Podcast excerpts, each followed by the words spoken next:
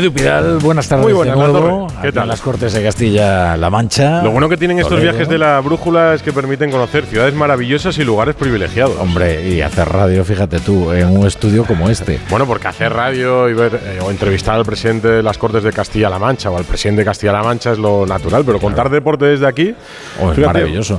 Eh, eh, claro, los oyentes no nos ven, pero yo estoy en la presidencia de la Cámara. Y Yo sería el, yo creo la que eres el vicepresidente, sí. o, o vocal. Sí, sí, oye, pero vocal, se ve perfectamente. Sí, aquí se ve bien. Mira, de- decía Alejandro, Alejandro Blanco, que es el presidente del Comité Olímpico Español, que la importancia de- del deporte la dan todos los ministerios a los que atañe. Sí. Porque atañe fomento, atañe Es verdad, educación, ¿eh? atañe cultura, atañe hacienda, atañe asuntos exteriores. Así que eso de mezclar política y duda, deporte, que hoy lo vamos a hacer aquí en las Cortes de Castilla-La Mancha, no siempre tiene un sentido peyorativo. Puede Sin tener un buen sentido. Cada vez tiene más política el deporte. Cada vez tiene más deporte la política. Sí, bueno, siempre lo tuvo, ¿eh? Sí, eso vamos a reconocerlo. ¿eh? O sea, verdad, sí, basta repasar un poquito la historia para darse cuenta de hasta qué punto el deporte ha sido fundamental en la política, en las relaciones internacionales y en tantas otras cosas. Y en la sociedad, fíjate en Sevilla, que es donde voy a empezar lo que significa el deporte para el sevillismo. Ayer clasificados para las semifinales de la Europa League, una vez más. Que Qué maravilla. ¿eh? qué partidazo. ¿eh? 3-0 frente al United. Mendilibar, lo voy a contar ahora, le ha dado, le ha dado otra cara al ¿Cuántos Sevilla. ha gastado el United en fichajes este año? Incontable. Que ha sido el que más se ha gastado en la de- Premier, yo creo. ¿eh? Decíamos en el espacio de la economía hace bien poquito que el United era el club que más dinero generaba en el mundo. en el mundo. Pues se ha quedado fuera frente al Sevilla. Bueno. Y el año pasado ya perdió competiciones con el Villarreal. Casi nada. Pues vamos a ello, Edu. Venga, los contamos hasta las 9.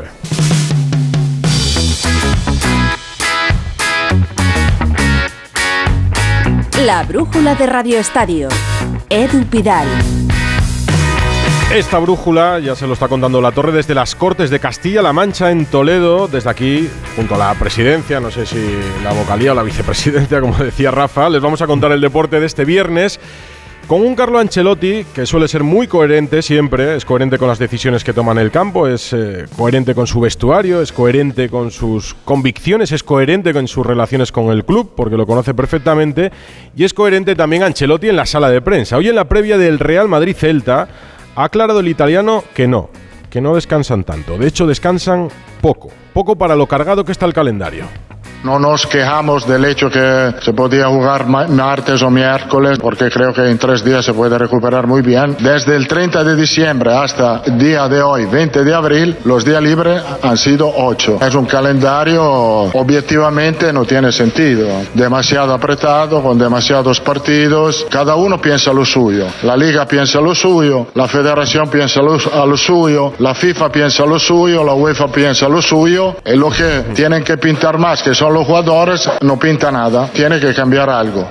Claro, pero la queja de Ancelotti tiene mucho sentido y difícil solución. La liga tiene 38 jornadas con 20 equipos, es así desde los años 80, desde hace 40 años. La Copa se ha reducido ya con eliminatorias a partido único. Para los que juegan en Europa solo desde 16 avos. A cambio hay una Supercopa en Arabia, un Mundial de Clubes, la Champions, para el que la gana supone jugar 13 partidos y las elecciones. Esas ventanas que aprovechan FIFA y las distintas federaciones. No solo un Mundial y una Eurocopa cada vez con más equipos. Ahora la Nations League. Yo no veo a nadie pensando aquí en el descanso de los futbolistas. Que roten más los entrenadores, pensarán todos. Un entrenador con sentido es José Luis Mendilíbar, un profesional que le ha cambiado la cara al Sevilla. Es un tipo que ha caído de pie en la ciudad. Me contaban esta mañana que está encantado, disfrutando de su trabajo, pasando los días entre el hotel donde vive y la ciudad deportiva, pero saboreando a la vez la ciudad en cada hueco que le queda. Mendilíbar es un tío normal y esa es su gran virtud. Normalidad es lo que necesitaba el Sevilla. Ayer, feliz después del 3-0 al Manchester United. Hemos eliminado un equipo súper difícil con 43 mil y pico espectadores animando en todo momento con la temporada tan justita que se estaba haciendo desilusionamos en Manchester y bueno hoy ya se ha rebosado todo. Yo estoy convencido que si he llegado aquí ahora mismo pues es por mi historia anterior no me, ha- no me ha tocado en la tómbola. Vamos a disputarla contra la Juve ¿no? que lo que bien empieza nuevamente bien acaba y esperemos que siga así Mendilíbar feliz en Radio Estadio Noche, aquí en Onda Cero. Noche mágica en el Sánchez Pizjuán con toda la afición entregada. Habrá sido un viernes de resaca feliz para los sevillistas, Carlos Hidalgo. ¿Qué tal? Muy buenas. No se habla de otra cosa en Sevilla. El equipo de Nervión está en otra semifinal europea. La noche fue preciosa, el ambiente espectacular y el Sevilla doblegó al todopoderoso United y ahora la ilusión es alcanzar la final de Budapest. Para llegar ahí tendrán que eliminar a la Juventus 11 de mayo en Turín, 18 de mayo en el Sánchez Pizjuán. Pero antes hay que conseguir cuanto antes la permanencia en Primera División y el Sevilla está cerca, pero no se puede confiar. Mañana empieza la Feria de Abril y decía Que un paseíto y para casa, que hay muchos puntos todavía en juego. Por cierto, el club ha hecho oficial que por fin ha llegado a un acuerdo para el finiquito de San Paoli, que ya es entrenador del Flamengo, y como veníamos contando en Onda Cero, el Sevilla tendrá que pagarle más de 7 millones de euros. Juventus Sevilla, el jueves 11 de mayo, la vuelta en el Pizjuán, una semana después. Más noticias de este viernes, jornada de tenis en el Conde de Godó, en el que hemos visto un enfrentamiento entre españoles, Carlos Alcaraz y Davidovich. Rafa Plaza, hola. Edu, ¿qué tal? Sí, enfrentamiento entre españoles que ha ganado Alcaraz en dos sets, muy competido eso sí, Alcaraz que va a estar en semifinales. No sabe a un rival porque están jugando, aunque va ganando Daniel Evans a hacer un dolo en el tercer set, así que todo apunta que mañana tendremos un Alcaraz Evans por el pase a la final. Por cierto, Edu, ha mm. perdido Djokovic contra Lajovic en Banjaluka en dos sets eh, con problemas en el codo, así que vamos a ver qué pasa con el serbio que arrastra problemas y que hoy ha caído en el torneo de Banjaluka. Pierde Djokovic. Gana Alcaraz. Y ahora con Hyundai, la marca con tecnología híbrida, nos vamos al Mundial de Rallys. Pipo López. Hola Edu, después de una semana de merecidos y repetidos homenajes a la figura del tristemente desaparecido Craig Brink, su compañero Thierry Neville le ha brindado probablemente el más bonito de todos ellos. Ha acabado en cabeza de la primera etapa del Rally de Croacia con un Hyundai decorado con los colores de la bandera irlandesa en recuerdo al pobre piloto que fallecía el jueves pasado en un accidente cuando probaba el coche. La verdad es que ha sido una etapa muy dura en la que Neville ha tenido que batirse primero frente a Oyer hasta que pinchaba y después frente al Alfin Evans que ha acabado a solo 5,7 segundos del belga. Eh, detrás no están muy lejos Optan y esa Pekalapi que están a medio minuto, con lo cual lo que resta de carrera probablemente vivamos un vibrante duelo por la victoria en esta cuarta prueba del Mundial. En Hyundai te llevamos del coche más vendido en España a la tecnología más innovadora. Porque tienes un Hyundai Tucson híbrido enchufable con etiqueta cero por 331 euros al mes con nuestro renting a particulares todo incluido. Más información en Hyundai.es. Bienvenidos a los 8 días de oro del corte inglés. Solo hasta el 23 de abril tienes más de 600 marcas con hasta un 30% de descuento. Todas tus marcas favoritas de moda, lencería, zapatería, accesorios, deportes, belleza, hogar. Entra ya en los 8 días de oro del corte inglés. En tienda web y Era profesora en Ucrania. Hijo dice, mamá, coge los niños y va a otro país. Llegué a España sin saber qué hacer. Iglesia ayudó buscando casa, buscando para nosotros trabajo. Por Alina, por ti, por tantos. Marca la X de la iglesia en tu declaración de la renta. Por tantos.es. Llegar a casa es un momentazo, pero es lógico y normal que pienses algo así. Lo que más me preocupa cuando pienso en mi casa son los y si... ¿Y si entra alguien? ¿Y si ha pasado algo?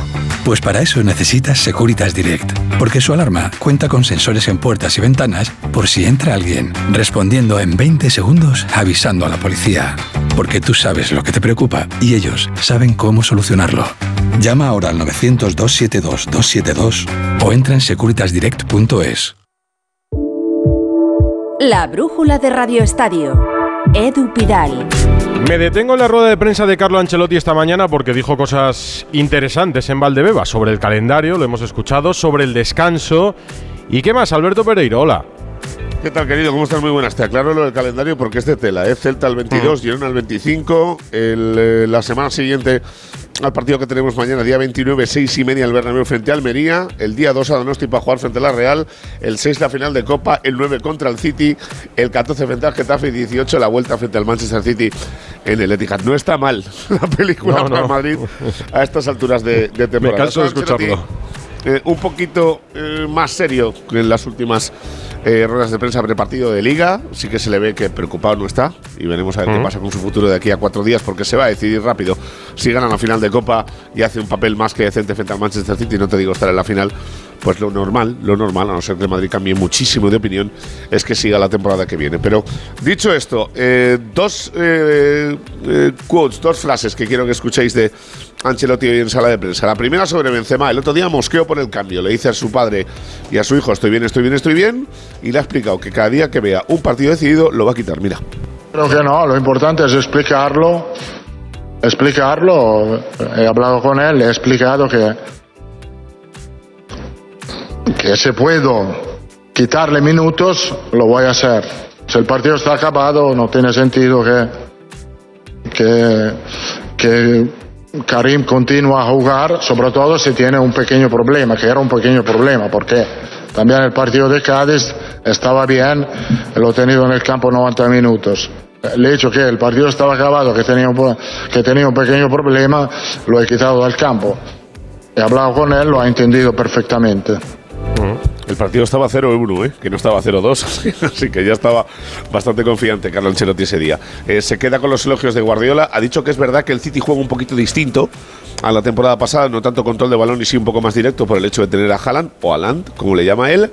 Y luego la reflexión y la pregunta que más le hemos quedado de todas. Ya sabes que ya dijo en su día que no iba a hablar más de su futuro, que era un tema cerrado, y hoy le han venido a a recordar unas declaraciones de Galtier, el técnico del PSG, donde ha dicho hace dos tres días, no sé exactamente cuándo ha sido, que ya está planificando la próxima temporada, que si él estaba en la misma tesitura, mira.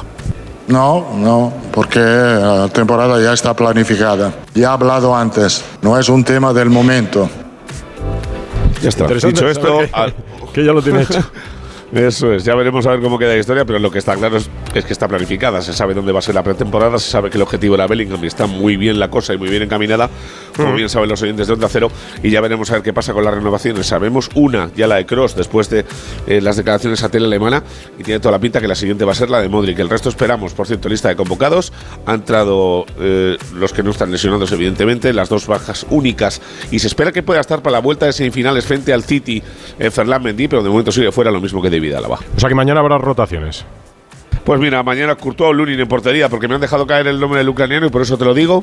Eh, llevan muchísimos en jugar y es verdad que este, este año es de los pocos que ha pasado de la decena de partidos eh, por los problemas de eh, Thibaut Courtois a principio de temporada. Detrás, eh, defensa, derecha, izquierda, Lucas Vázquez, Rudiger, Militao y Nacho Fernández. Por delante, Chouameni Ceballos fijos entre Asensio, que sabes que está jugando a veces de enganche, eh, cambiando la posición con Rodrigo, y Valverde esa posición en el centro del campo. Si Asensio no juega ahí, podría discutirle a Rodrigo en la posición de extremo y arriba Vini Junior y Karim Benzema que va a pelear al Pichichi, por lo menos hasta que el partido no esté 5-0. Va a ser el partido de mañana, que nos vas a contar en Radio Estadio, los goles en el Santiago Bernabéu. En el Bernabéu van a estar muy pendientes del partido de Gabri Veiga. Ya sabéis que lo quiere media Europa y el Real Madrid lo ha seguido como la mayoría. Mañana el Celta es el rival del Real Madrid, última hora del Celta, Rubén Rey.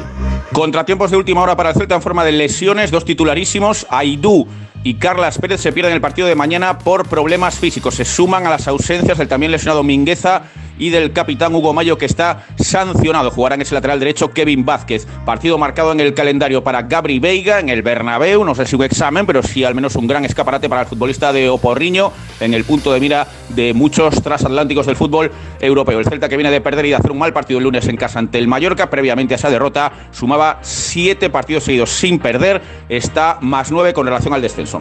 Real Madrid-Celta en la Liga, en la Copa, la final en Sevilla el 6 de mayo será Real Madrid-Osasuna y ya tenemos el reparto de las entradas que ha estipulado la Federación, Alberto.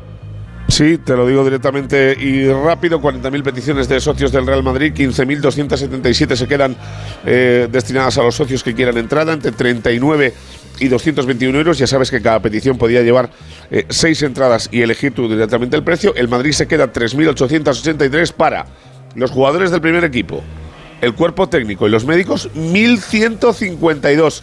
A partir de ahí, 20 para cada directivo y casi 2.000 para compromisos entre los equipos de básquet y el femenino.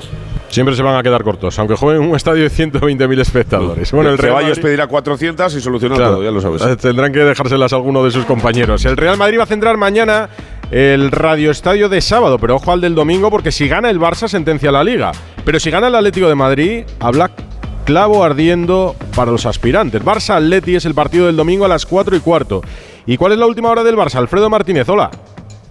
Muy buenas tardes. Pues que definitivamente van a llegar Pedri y Frenkie de Jong, que hoy han entrenado con normalidad. A lo largo de la semana estaban haciendo parte del trabajo con el grupo. Hoy lo hicieron ya al completo, igual que Dembélé. Sin embargo, todo apunta a que el francés no va a estar en la convocatoria. Quieren ir con más cautela, es un futbolista más explosivo, tiene más riesgo de recaída y sí parece que Pedri y Frenkie de Jong recibirían mañana la alta médica. Incluso los dos serían titulares, junto con Gaby, con Busquets en el mediocampo, por lo menos uno de ellos, y si no, que sí entraría en once titular y arriba con Lewandowski y Rafinha. Ese sería en principio el equipo azulgrana. Atención porque como es San Jordi, sabes que el Barcelona quería cambiar el horario, me dicen que las previsiones de expectaciones menores que en otros partidos. Para ser un Barça Atlético de Madrid, que como tú bien apuntas, podría sentenciar a Liga o dejarla muy encarada, solo 70-75 mil espectadores. No sé si los precios tienen algo que ver porque son 299 euros la más cara, 149 la más barata. Pero lo cierto y verdad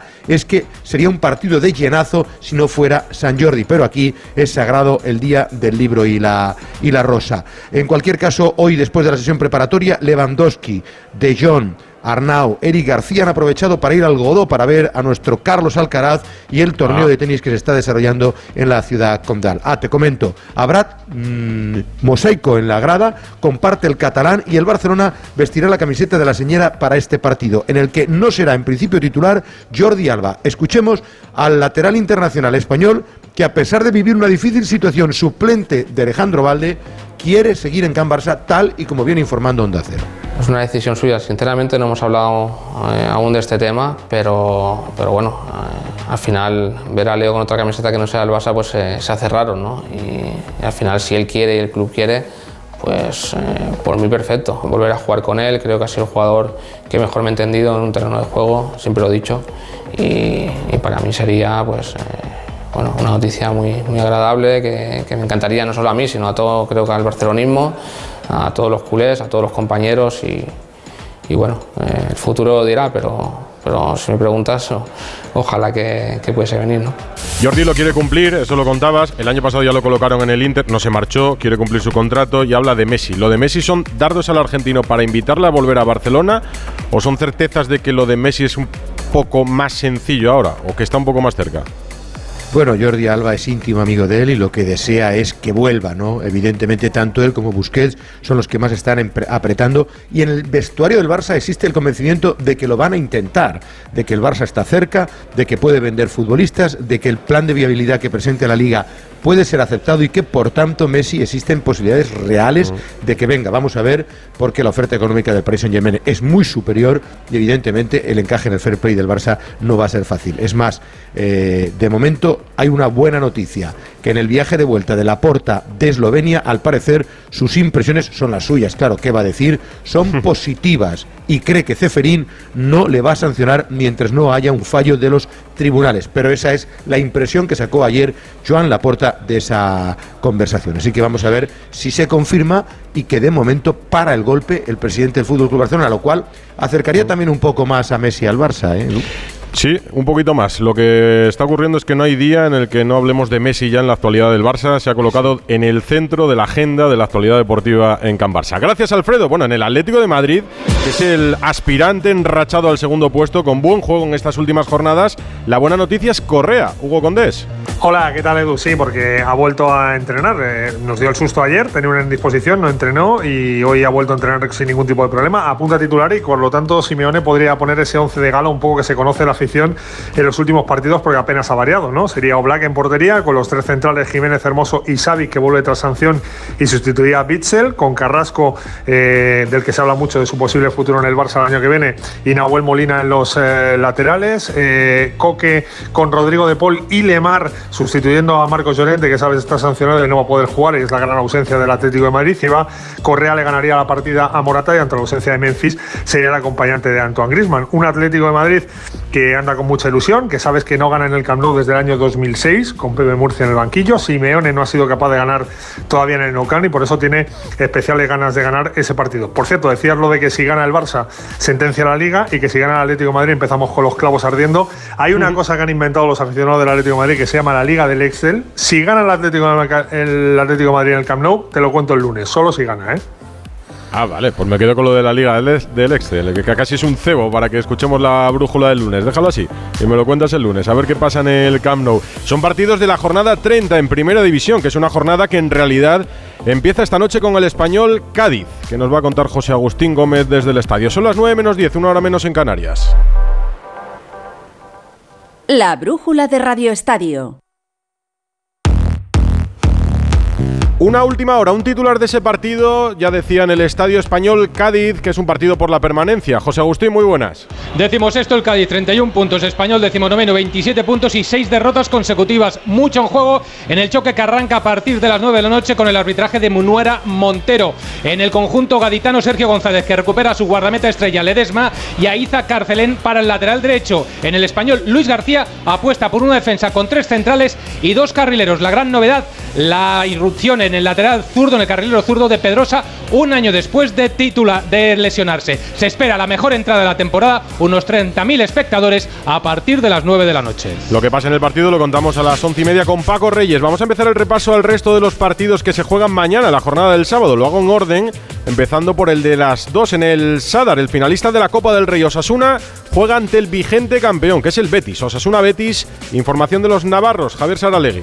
Buenas tardes, Edu. Yago Barrasa te asegura que el equipo está centrado únicamente en el partido contra el Betis. Desde luego son los únicos porque el resto de Navarra anda con el revuelo previo a la final y con la compra de entradas. Todos los socios y simpatizantes que lo deseen van a tener una hasta superar por poquito las 20.000. En lo deportivo no está Lucas Torró, que lleva un plan específico para recuperarse y para llegar bien precisamente a ese final de Copa y tramo final de la temporada. No está Moy Gómez sancionado y no está el lesionado de larga duración Darko Brasanac. Regresan a la convocatoria Rubén García y el Chimi Ávila, que contribuirán al objetivo claro del equipo, que es recuperar la alegría y la frescura en ataque. Yago Barrasate. En recuperar un poco esa fluidez, esa alegría, que en un momento dado no estemos tan encorsetados, que tengamos la libertad para intentar cosas también, porque eso al final... En los verdiblancos, en una semana muy especial por el anuncio del adiós de Joaquín, ¿qué contamos, José Manuel Jiménez? Hola Edu, pues eh, la expedición del Betis acaba de aterrizar en Pamplona y la noticia es que entre los 22 jugadores está Sergio Canales. Eh, esta tarde el Tribunal de lo Contencioso Administrativo ha emitido un auto en el que mantiene la cautelar al jugador del Betis. Así que va a poder jugar mañana en el Sadar. Pellegrini recupera Pechela. Aitor Rival va a cumplir su segundo y último partido de sanción. También es baja Juanmi con fiebre. No ha viajado Sabalí, tampoco lo ha hecho Víctor Ruiz y ambos no van a poder estar disponibles en el partido del martes frente a la Real Sociedad. El que sí ha viajado es Joaquín, el primero de sus últimos nueve partidos como futbolista profesional. Se juega mañana en el Sadar. A las cuatro y cuarto se juega un Almería Athletic Club. Almería, Juan Antonio Manzano. Hola Edu, ¿qué tal? La fortaleza en casa es la principal arma que tiene la Almería para sustentarse en la pelea por la permanencia y es lo que mañana va a intentar utilizar para doblegar al Atlético de Bilbao. Hoy último entrenamiento tras el cual el técnico ha anunciado que Chumi vuelve tras la sanción, pero que también Pozo se ha recuperado de sus molestias musculares. Por el contrario, no llega Méndez, que se lesionó en el Estadio Metropolitano, y tampoco estará disponible el Argi Ramachani por sanción, por cinco tarjetas. Espera muy buen ambiente, aún quedan entradas, pero la afición rojiblanca mañana estará con los suyos para buscar buscar esos 33 puntos en la tabla. ¿Y de los Leones, Gorka Citores? Hola Edu, pues llega el Atleti buscando su tercera victoria consecutiva, algo que no logra desde el pasado mes de septiembre cuando encadenó tres triunfos ante el Cherrayo, precisamente Almería, entre las jornadas 5 y 7 del campeonato. Y después del triunfo moral que supone haber ganado a la Real Sociedad en el derby del pasado fin de semana en la Catedral. A pesar de todo ello, Valverde pide rebajar la euforia y seguir mentalizados sus jugadores de cara a buscar más triunfos. Eh, es el momento de, eh, de volver a mentalizarse para volver a ganar. Hay que huir un poco de autocomplacencia y centrar Real Sociedad Rayo Vallecano es el partido de las seis y media. La Real llega de perder en San Mamés. Íñigo Taberna. Muy buenas, Edu. La Champions pasa por Anoeta. Tras ver los malos resultados que está cosechando la Real lejos de su estadio, el conjunto blanqueazul no puede fallar mañana contra el Rayo si quiere mantener la cuarta plaza. Y Manuel ha citado a 24 jugadores para el partido, con la novedad del lateral estadounidense del filial, Jonathan Gómez. El Dorio tendrá que hacer un cambio obligado en defensa, debido a la baja de Lenormand por sanción. Pacheco podría ser su sustituto, mientras que Aricho Tondo también podría jugar de inicio en el lateral derecho. Antes del partido, aficionados y peñas de la Real van a llevar a cabo una concentración para rechazar los actos de violencia que se vivieron en los aledaños de Anoeta antes del partido contra la Roma. Buena iniciativa. Enfrente el Rayo que dejó atrás la mala racha sin victorias ganando a Osasuna. Raúl Granado. ¿Qué tal Edu? Muy buenas. El Rayo Vallecano que sigue apurando esas opciones de intentar llegar hasta Europa después de haber conseguido llegar a los 40 puntos y supuestamente tener ya conseguida de manera virtual la permanencia en Primera División. Andón Iraola podrá contar para este partido con Florian Leyen en el centro de la defensa una vez que ya ha cumplido su partido de sanción, pero no podrá contar con Álvaro García y es que el utrerano vio la quinta tarjeta amarilla y por tanto a pesar del recurso del conjunto rayista no va a estar disponible para este encuentro en Anoeta. En principio sería Salvi Sánchez quien ocupe su posición en el campo y pendientes de la delantera de saber si Sergio Camello será el estilete en la punta del ataque o volverá a tener una nueva oportunidad Raúl de Tomás. No es el único partido a las seis y media. A la misma hora se juega el Valladolid-Girona con los pucelanos Marta Martín de Blas. ¿Qué tal Edu? Pues el Real Valladolid regresa a casa con la intención de seguir por el buen camino. El equipo atraviesa un buen momento de forma, un empate y una victoria desde la llegada de Pezzolano y sumar mañana en Zorrilla supondría un empujón de cara a la salvación. Para la cita parece que el técnico uruguayo tendrá disponible a casi toda la plantilla con la excepción de Lucas Olaza que está aún recuperándose. Pezzolano, eso sí, deberá seguir el encuentro desde la grada. El uruguayo tiene que cumplir el primero de los partidos de sanción que le cayeron por su polémica en la cerámica con Setién y el colegiado Iglesias Villanueva, que por cierto estará en la sala bar de Zorrilla. Y con la actualidad del Girona, Vicente Casal.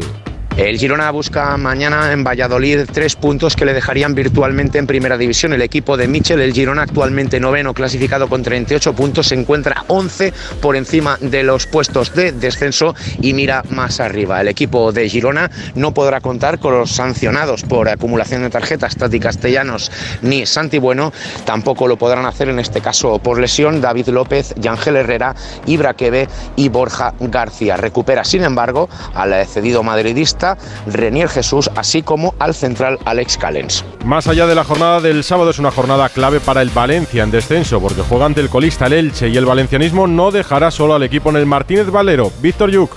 ¿Qué tal? Muy buenas. Sí, porque habrá 4.000 aficionados del Valencia que van a desplazarse el domingo a tierras ilicitanas para apoyar al equipo en esta pelea por no bajar a segunda división. Hay 19 autobuses que los han pagado los futbolistas, aparte de los eh, coches particulares que tomarán rumbo a Elche. Es un viaje apenas de dos horas y por tanto se espera, como te digo, en torno a 4.000 aficionados que estarán animando al Valencia en este importante partido, que no va a poder contar, por cierto, Baraja para ese encuentro con jugadores sancionados como Ilais Moriba y Hugo Duro, los lesionados Kluivert, Thierry y Marcos André y pendientes hasta última hora del estado físico de Nico González y de Samu Castillejo. Ida de las semifinales de la Champions femenina. Mañana hay un Chelsea-Barça. Ana Rodríguez. Pues sí, el Barcelona que viajaba ayer a Londres y esta mañana entrenado en Stamford Bridge, donde mañana a partir de la una y media de la tarde juega ese partido de ida de las semifinales de la Champions ante el Chelsea. Parte como claro favorito el conjunto azulgrana, aunque es cierto que el Chelsea dejó fuera al actual campeón, al Lyon, en los cuartos de final con la australiana Sam Kerr, la delantera como principal baluarte del equipo inglés. Eh, Jonathan Giraldez, el entrenador, recupera a Claudia Pina y a Osoala, tiene a toda la plantilla disponible, salvo a Alexia Putellas, que ha viajado con el equipo a Londres sin el alta médica. Eso sí, se espera su reaparición para el partido de vuelta para el próximo jueves en el Camp Nou. Jornada de baloncesto este fin de semana, Camps. Buenas tardes, Edu. Mañana juega el Barcelona ante el Gran Canaria para mantener el liderato de la Liga Endesa y encarar en lo más alto el cruce de los cuartos de final de la Euroliga ante el Zalgiris, el base checo Satoransky. Usamos muy bien uh, los días que tuvimos después de uh, perder el, los cuartos de final en la Copa y siempre queremos mejorar y aprender, pero última, en los últimos meses nos veo todos en buen momento. El domingo hay clásico Juventud Real Madrid, malestar en el equipo blanco por no disponer de tiempo suficiente para descansar de cara a su duelo con el Partizan que empieza el martes. En la lucha por la permanencia, mañana el partido es clave. Girona-Granada, 9 y 8 victorias respectivamente. El descenso lo marca el Betis con 7 triunfos que juega ante el Obradoiro. El Vasconia, colíder, visita al casi ya descendido Fuenlabrada y el próximo 29 de abril, sorteo del Mundial. España llegará como campeona del mundo y número uno del mundo. Jugará en Yakarta o en Indonesia. La fase final es en Filipinas, el Mundial del 25 de agosto al 10 de septiembre. Hablar de deporte en esta ciudad, Edu, en Toledo, es hablar de su águila, de don Federico, nacido como Alejandro Martín Bamontes, pero conocido por todos como Fede gracias a su tío. El toledano más ilustre, el gran campeón, el primer español en ganar un tour, el mejor escalador en la historia de la ronda francesa. Todos hemos crecido escuchando a nuestros abuelos contar emocionados cómo la ciudad le recibió en aquel 1959. Su entrada en descapotable por la plaza del ayuntamiento, el retumbar en su honor de la campana gorda de la catedral, pero es que además todos hemos crecido viéndole como uno más, cercano, natural, espontáneo, pasear por Zocodover, la calle del comercio y sobre todo esa plaza de la Magdalena donde tenía su tienda, primero de bicis, luego ya un poco de todo. El águila es y será siempre eterna en esta ciudad. Pero no sería justo no hablar del deportista toledano más ilustre en la actualidad, un niño que ya despuntaba en el ciudad de Nara y en sus inicios en el salto del caballo, y que ha llegado a ser campeón de Europa, del mundo y primer medallista olímpico de la ciudad con el balonmano. Es Gonzalo Pérez de Vargas, el guardián de los hispanos.